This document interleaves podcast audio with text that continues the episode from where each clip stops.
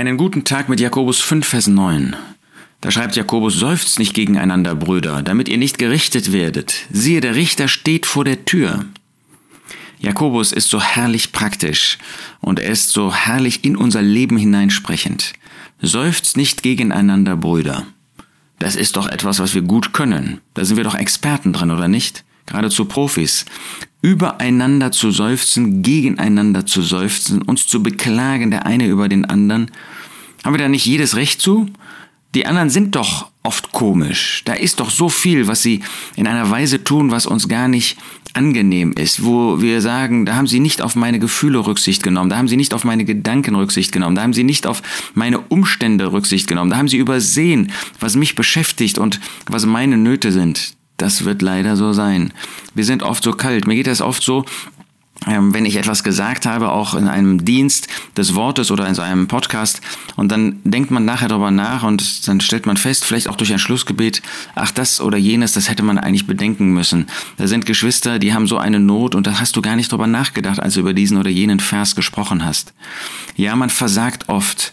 Seufzt nicht gegeneinander, Brüder, sagt aber Jakobus. Wir haben so viel Anlass, übereinander zu seufzen, aber tut das nicht. Denk doch mal an dich selbst.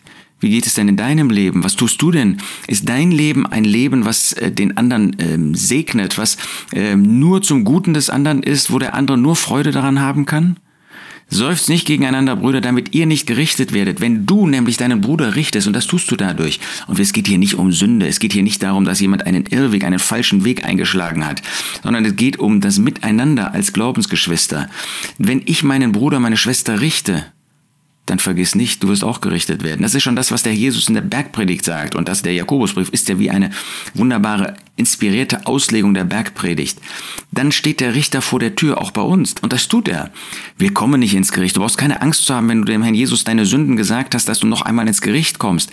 Aber er als Richter, er hat richterliche Autorität. Und wenn du dir anmaßt, deinen Bruder, deine Schwester zu beurteilen, zu richten, zu verurteilen, dann vergiss nicht, er ist Richter und er steht vor der Tür. Und er wird uns am Richterstuhl des Christus schon deutlich machen, wo wir übereinander geseufzt haben, wo wir negativ über den anderen gesprochen haben, wo wir an erster Stelle mal uns selbst anschauen, hätten anschauen sollen und uns selbst hätten prüfen sollen. Lasst uns dieses Wort wirklich ernst nehmen. Seufzt nicht gegeneinander, Brüder, damit ihr nicht gerichtet werdet. Siehe, der Richter steht vor der Tür.